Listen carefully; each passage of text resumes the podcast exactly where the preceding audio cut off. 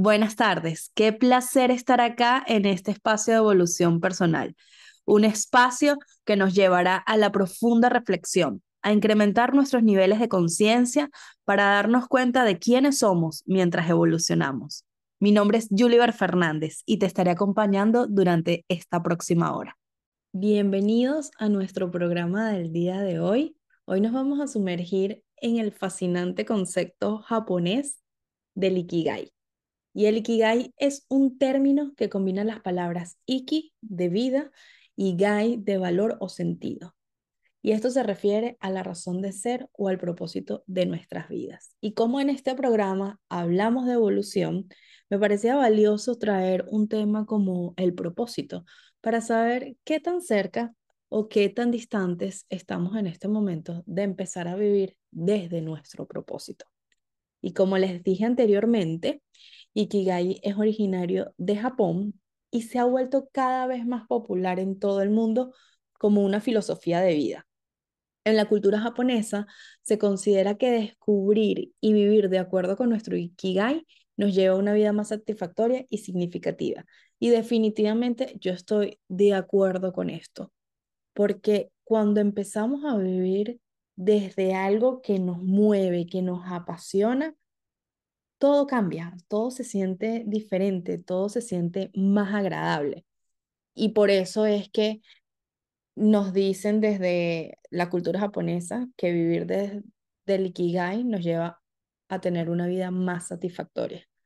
Una de las razones por las que el Ikigai ha capturado de alguna manera la atención en el mundo es porque tiene un enfoque bastante holístico hacia el propósito y hacia la felicidad. Muchas personas creen que el propósito tienes que escribirlo ya y si no está escrito en una hoja, bueno, no, no lograste nada en tu vida porque ahí tiene que estar tu propósito. Y la verdad es que no es así. No, si lo puedes escribir, pues buenísimo. Pero hay muchas maneras de ir descubriendo el Ikigai y de darte cuenta que existe sin tener que ponerle unas palabras exactas. Y les voy a dar aquí algunos ejemplos. En lugar de ver el trabajo como una carga o una necesidad económica, en el Ikigai nos inspira o nos insta a encontrar una vocación que nos apasione y que sea valiosa para el mundo. Entonces ya es diferente a cuando pensamos, bueno, necesito un trabajo que pague bien porque, bueno, tengo una necesidad económica o porque quiero vivir mejor, pero bueno, es una obligación. Qué diferente es, esto me encanta, tengo la vocación para esto y adicionalmente lo está necesitando el mundo y por ende me están pagando. Definitivamente cambia por completo y está bastante alineado a lo que les decía en el programa anterior del trabajo ideal, porque parte de nuestro propósito de vida tiene un trabajo, un trabajo, hay personas que, que no trabajan y eso está perfecto, pero hay un trabajo al final, hay, hay algo que hacer, hay un hacer y no solamente somos y ya, que es valiosísimo estar en el ser, pero también hay un que hacer. Y que ese que hacer sea desde algo que te apasiona, desde algo que te inspira, desde algo que te motiva, definitivamente te lleva a vivir una vida con mucho más entusiasmo, mm, con mucho más sentido de significancia y por supuesto una vida más placentera y satisfactoria. Eh, y esta perspectiva del, del Ikigai, a mí particularmente me anima a buscar cada vez más el equilibrio entre las diferentes áreas de mi vida y cómo están alineadas a un propósito. Y les voy a explicar cómo, cómo está desarrollada esta idea. Realmente esto es un diagrama, sería excelente que lo puedan buscar en internet, ponen Ikigai y les va a aparecer la imagen. Pero el, el Ikigai se visualiza a través de un diagrama de cuatro círculos. En el círculo central, y estos círculos son concéntricos, están uno sobre el otro. En el círculo central se encuentra aquello que amamos hacer, nuestras pasiones y lo que nos entusiasma. En el siguiente círculo están nuestros skills, nuestras habilidades, lo que somos buenos en hacer.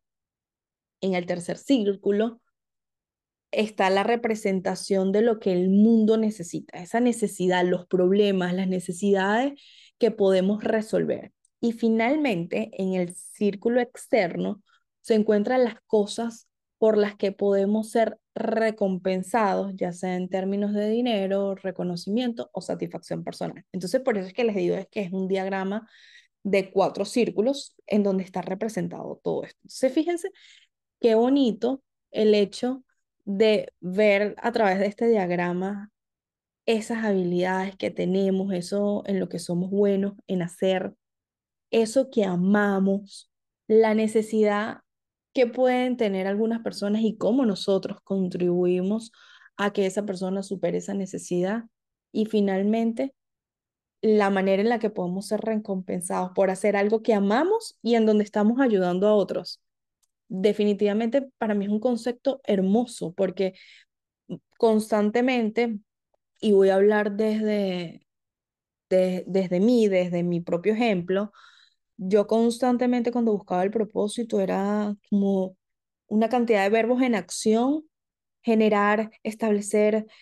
E-, ese era mi, mi propósito, ¿no? O sea, tenía que sonar como, como una misión de una empresa a corto plazo. Y cuando entendí este concepto, cuando leí el libro del Ikigai, definitivamente me di cuenta que ¿Por qué no conectaba antes con eso que yo llamaba propósito? Porque era tratar de ponerle unas palabras sin mucho sentido algo que ni siquiera había identificado en mí. Cuando lo veo como algo mucho más grande, de saber que es una vocación, aquí están mis pasiones, aquí está mi entusiasmo, aquí está lo que amo hacer, aquí está en lo que soy buena, aquí está la manera en la que puedo impactar en la vida de otros y adicionalmente está la manera en la que soy recompensada. Definitivamente en ese momento todo resonó muchísimo más y logré encontrar parte de mi propósito. Y es importante en este punto que entendamos que no es un único ikigai, que tienes un único propósito en la vida y el día que te salgas de eso estás mal. No, la verdad es que no. Por eso les decía que conseguí parte de mi propósito, porque constantemente estoy consiguiendo algo más, estoy descubriendo algo más. Mientras más voy hacia adentro, más externalizo lo que quiero hacia afuera, más logro entender hacia dónde va mi camino y hacia dónde lo quiero dirigir. Y hay momentos particulares de nuestras vidas que nos cambian por completo y que hace que ese propósito se mueva hacia una dirección completamente diferente a la que teníamos en principio y eso está perfectamente bien. Lo importante es que nosotros podamos sentir que realmente estamos viviendo en propósito.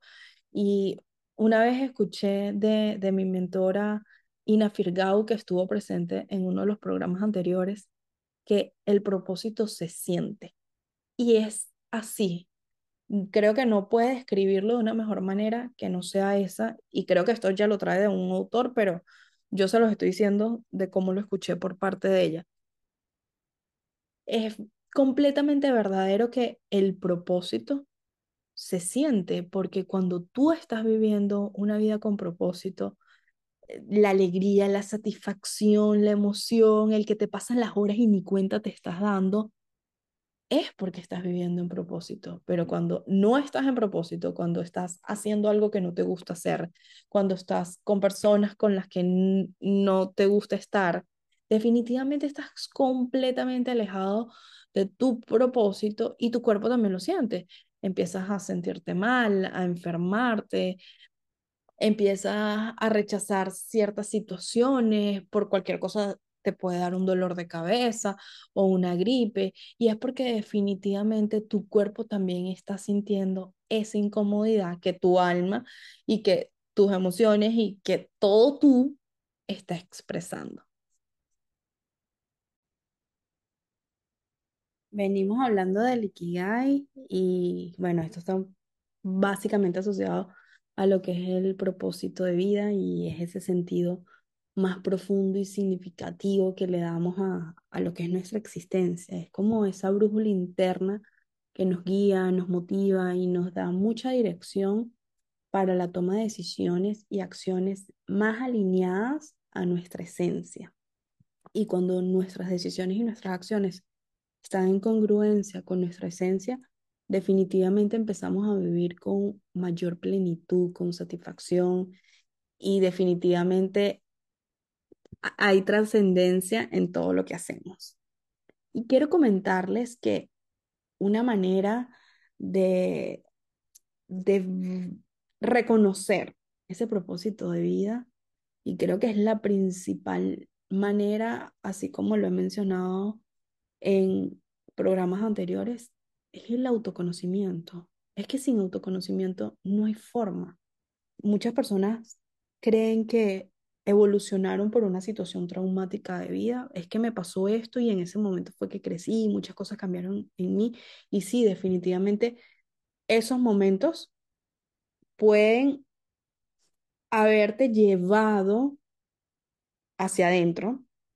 Ese momento fue como lo que tenía que ocurrir para que tú fueses hacia adentro, pero no es el episodio como tal, no es la situación como tal la que te hace evolucionar, es cuán adentro vas estando en esa situación.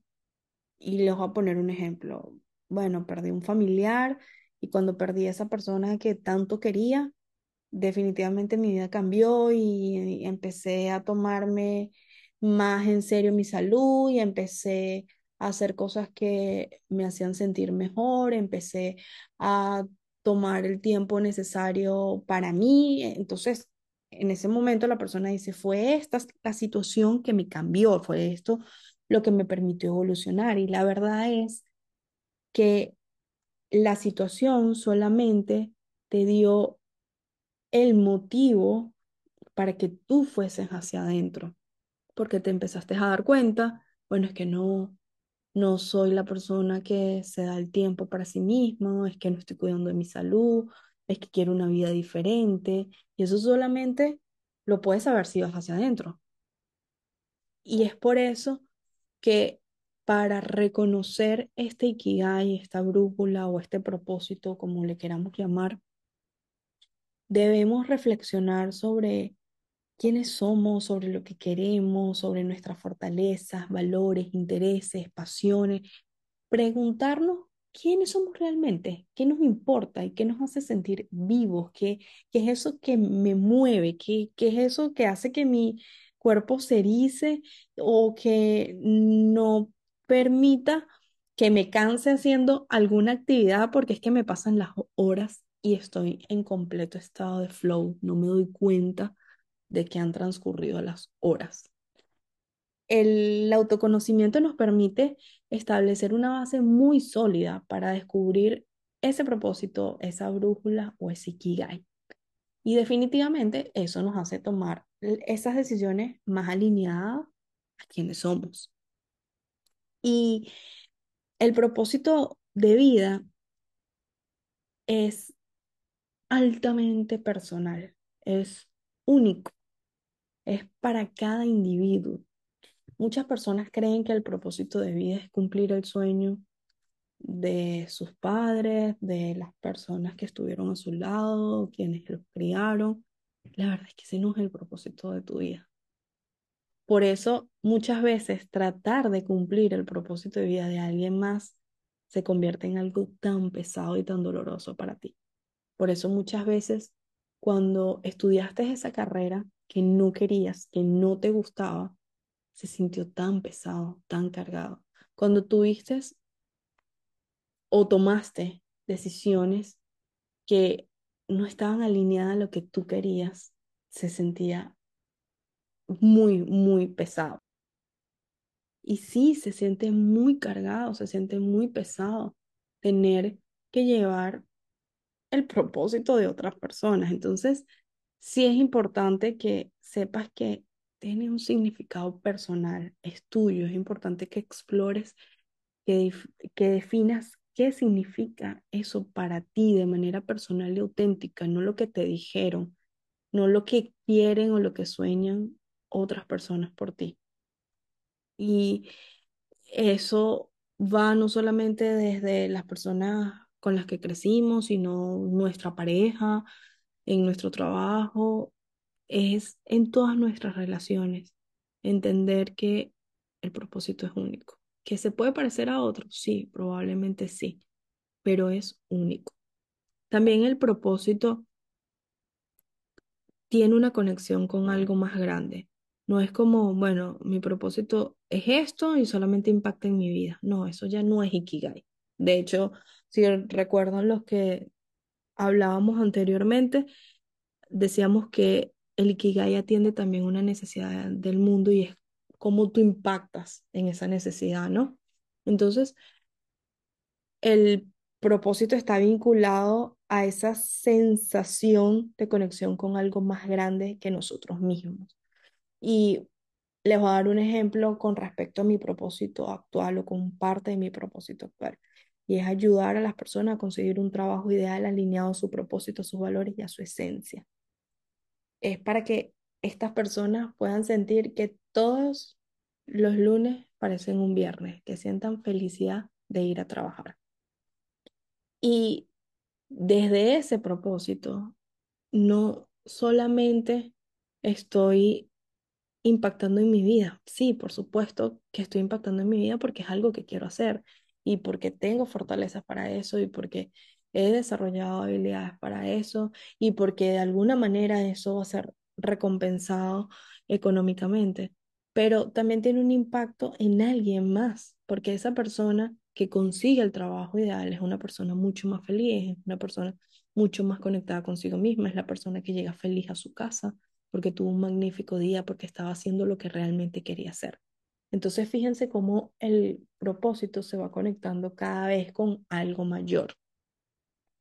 Y el propósito no es estático.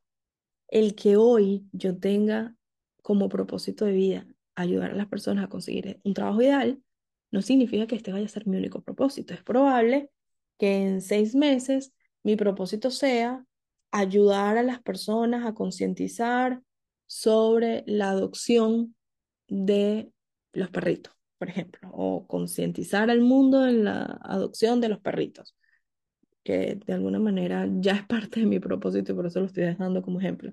Pero si eso se convierte en, ok, ¿y, qué es lo que tengo que hacer? ¿Y qué campañas tengo que hacer? ¿Y cómo lo voy a hacer? ¿Y cuáles son mis habilidades? ¿Y cómo esto va a ser recompensado? A lo mejor no va a ser económicamente, pero a lo mejor va a ser recompensado con un sentido de significancia por algo que me mueve tanto. Entonces, es tener la apertura para que nuestro propósito vaya cambiando, porque somos seres humanos y como seres humanos estamos evolucionando y cada vez que evolucionamos, también evoluciona nuestro propósito y también se va alineando a lo que somos en ese momento.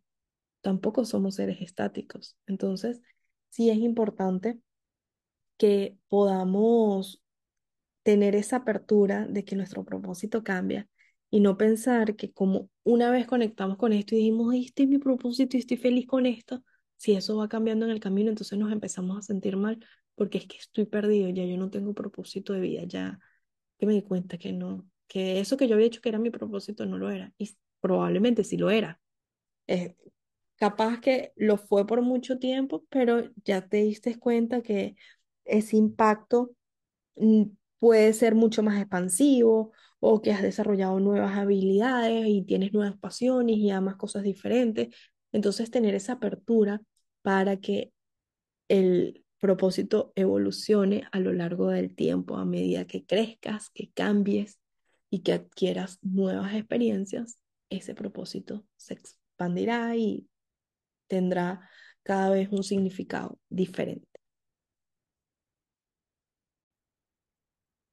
Descubrir tu propósito de vida puede ser un proceso muy, muy emocionante, pero sobre todo transformador. Y te comentaba anteriormente que el autoconocimiento es clave para poder descubrir este propósito.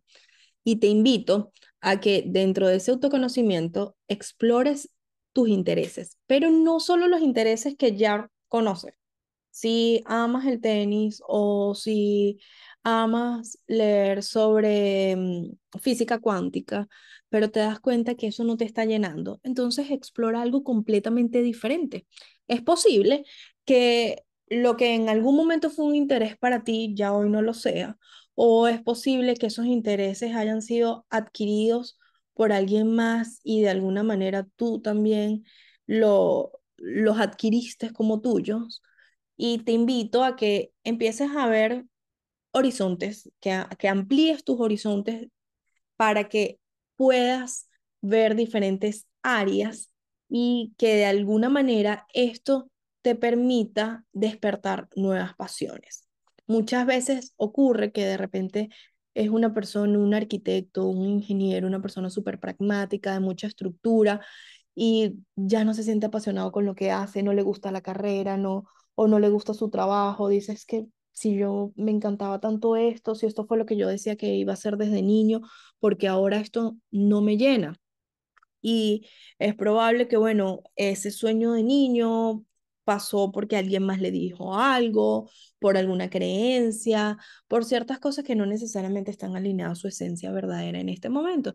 Entonces, esa persona le invito a que se lea un libro completamente diferente, un libro de recursos humanos, de psicología positiva, algo completamente distinto y fuera de la caja, para ver si hay algo que pueda ser interesante y que sea el contrapuesto de lo que ya tiene a nivel de intereses.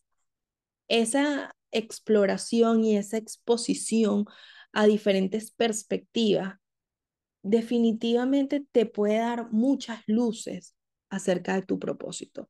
Y en eso también te invito que, a que escuches podcasts, a que asistas a, eventos, que pruebes actividades que sean nuevas y desafiantes para ti, a ver cuáles son las luces que eso te trae. Entre las otras cosas que te invito a hacer, y eso lo vengo diciendo desde hace varios programas, el identificar los valores, comprender tus valores fundamentales te va a ayudar a alinear tu vida con lo que realmente es importante para ti. Haz una lista de tus valores principales, incluso de tus antivalores. Y asegúrate de que tus elecciones y decisiones estén en armonía con tus valores. Definitivamente eso hará que tu vida sea mucho más auténtica y significativa. También aprovecha tus fortalezas, identifícalas, tanto tus fortalezas como tus habilidades naturales, y piensa en esas cosas que se te dan bien y que disfrutas hacer. Tus fortalezas pueden proporcionarte también pistas sobre cómo puedes contribuir al mundo de una manera única y significativa. Utiliza tus talentos de manera sabia en situaciones en las que puedes hacer una diferencia y que eso te permita encontrar satisfacción personal. Es importantísimo también que tomes acción descubrir o reconocer el propósito es un proceso activo, no es un proceso pasivo. No te quedes solo con la teoría, no te leas cuantos libros veas con respecto al propósito y ya. Puedes leerlos, pero toma acción. Y la mayoría de esos libros te invitan a accionar. Entonces, prueba diferentes actividades, voluntariados o proyectos personales que te permitan explorar esos intereses y esas pasiones diferentes y a través de esa acción es que vas a poder descubrir lo que realmente te motiva y eso que te llena de energía. Pero sobre todo sé muy paciente y muy flexible. Recuerda que te comenté que el propósito no es estático, él es cambiante, él evoluciona como evolucionamos nosotros. Entonces, entiende y ten esa apertura a todos esos cambios que puede requerir tu propósito, porque sí, va a requerir ajustes en muchos momentos. Es un proceso que lleva tiempo. No te desanimes si no lo encuentras de manera inmediata. Es más, si lo encuentras de manera inmediata, cuestiónalo. Verifica si realmente eso que está saliendo allí es desde la autenticidad, desde lo verdadero. Cuestiónalo una y otra vez, porque a veces no es tan sencillo conseguirlo. Y si para ti fue así demasiado sencillo, buenísimo, pero cuestiónalo para ver si es verdadero. Mantén una mente abierta y muy flexible y está dispuesto a explorar nuevas direcciones. Recuerda que el propósito de vida es un viaje continuo y está en constante evolución. Y como te mencioné que parte de lo que podías hacer era leer algunos libros, te quiero mencionar algunos que abordan temas del Ikigai y del propósito de vida para ver si te funciona. Uno es el Ikigai, que son los secretos de Japón para una vida larga y feliz. Este es de Héctor García y Francesco Mirales. Este libro explora todo lo que es el concepto del Ikigai y ofrece ideas y ejemplos bastante prácticos para descubrir tu propósito de vida y encontrar la felicidad en pequeñas cosas. El método Ikigai, que es de los mismos autores, aquí profundizan un poco más sobre el Ikigai y ofrecen más ejercicios para descubrir ese propósito de vida. Y allí en, en estos libros vas a ver la, la visual, el diagrama que te comentaba del Ikigai, vas a poder entenderlo mucho mejor. Ambos libros los recomiendo muchísimo. Uno de mis libros favoritos es El hombre en busca del sentido de Víctor Franklin, y aunque no aborda directamente el tema del Ikigai, este es un libro que habla del propósito y del significado de la vida de, desde Víctor Franklin, desde el mismo autor que fue un sobreviviente del holocausto. Y él comparte su experiencia y su perspectiva sobre cómo encontrar un propósito en situaciones difíciles. Bueno, él encontró su propósito en pleno holocausto. Fíjense, o sea, qué increíble. E-, es, es hermoso y no les quiero dar mucho spoiler, así que les invito a leerlo. Otro libro que también me pareció muy, muy bueno es de Bill Burnett y hay otro autor, pero no lo recuerdo en este momento, y se llama Diseña la vida que amas. Y aunque este tampoco está centrado en el Ikigai, sí ofrece herramientas y ejercicios prácticos para que puedas diseñar una vida significativa y alineada con tus valores y tus pasiones. Por eso, en esa exploración y en ese autoconocimiento, la sugerencia es reconocer los valores, porque al leer libros como estos, te irás dando cuenta que es muy necesario para conectarlo con tu propósito. De verdad, estoy muy complacida de haberles traído este tema que está bastante alineado al de la semana anterior, que era el trabajo ideal, y ahora hablemos un poco del propósito, que no necesariamente tiene que ser un trabajo, pero para mí sí está muy, muy alineado a eso y es algo que definitivamente puede cambiar tu vida. Como te decía, no lo tienes que escribir en un papel y dejarlo enmarcado porque nunca va a cambiar. No, esto va a estar cambiando constantemente como irás cambiando tú, pero te hará sentirte mucho más pleno, mucho más feliz al poder vivir una vida con significado. Gracias por mantenerse en sintonía. Espero que tengan un excelente fin de semana.